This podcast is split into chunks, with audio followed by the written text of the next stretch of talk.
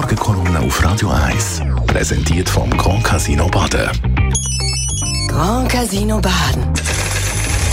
Baden im Glück. Guten Morgen, Leute Gerber. Guten Morgen miteinander. Sie können sich noch erinnern, letztes Jahr hat man ziemlich viel Angst gehabt, ob man durch den Winter kommt, wenn die Russen das Gas abstellen und so weiter. Aber die Beteuerungen sind so stark gewesen, immer in halb Europa, dass eigentlich alles relativ sicher ist, dass nichts wird passieren und dass wir klar dran sind.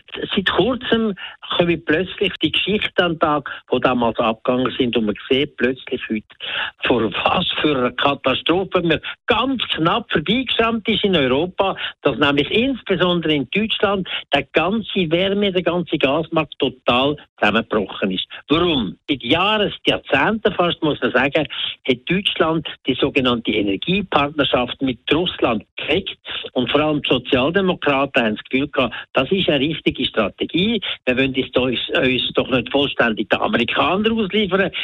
Russland ist eher unser Hinterland und gehört zu Europa. Das wollen wir aufbauen und das wollen wir entwickeln. Äh, heute zeigt sich, dass das ein ganz gefährliches Spiel war, das man getrieben hat.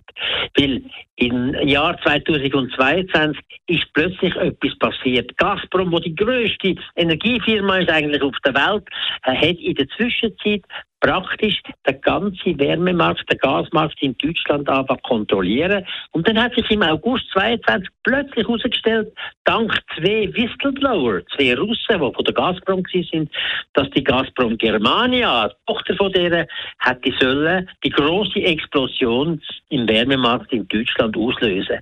Weil Plötzlich ist die Gazprom Germania verkauft worden. Sie war nicht mehr die Tochter von der Gazprom Russland, sondern hat irgendwelche unbekannten Leute gehört. Und der Auftrag von denen war, das Ganze quasi in die Luft sprengen. Man hat all die Verträge mit den Gaswerken blockieren und die wären im Elend gewesen. Man hätte können die Pipeline sperren und Gasspeicher sind sowieso leer gewesen.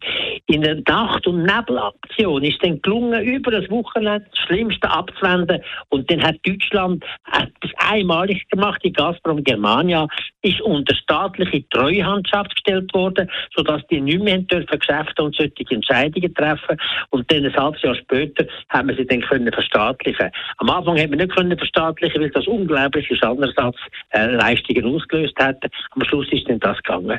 Und dort hat man gemerkt, das ist so ein grosses Risiko gewesen, sodass der Kanzler, der ja sonst sich eher zurückhalten in den Aussagen, in seiner Weihnachtsansprache Ende 22 gesagt hat, dass sie ein imperialistischer Angriffskrieg war, wo der Putin mit in Europa, mit in Deutschland führe und die Auswirkungen spüre jeder an der Tankstelle, im Supermarkt, überall. Es war schandbar gefährlich, gewesen. man ist noch mal daran vorbeigekommen, aber heisst, sorgfältig die eigene Autonomie wahren und Entscheidungen so zu treffen, dass man sicher kann sein. Die Morgenkolumne auf Radio 1.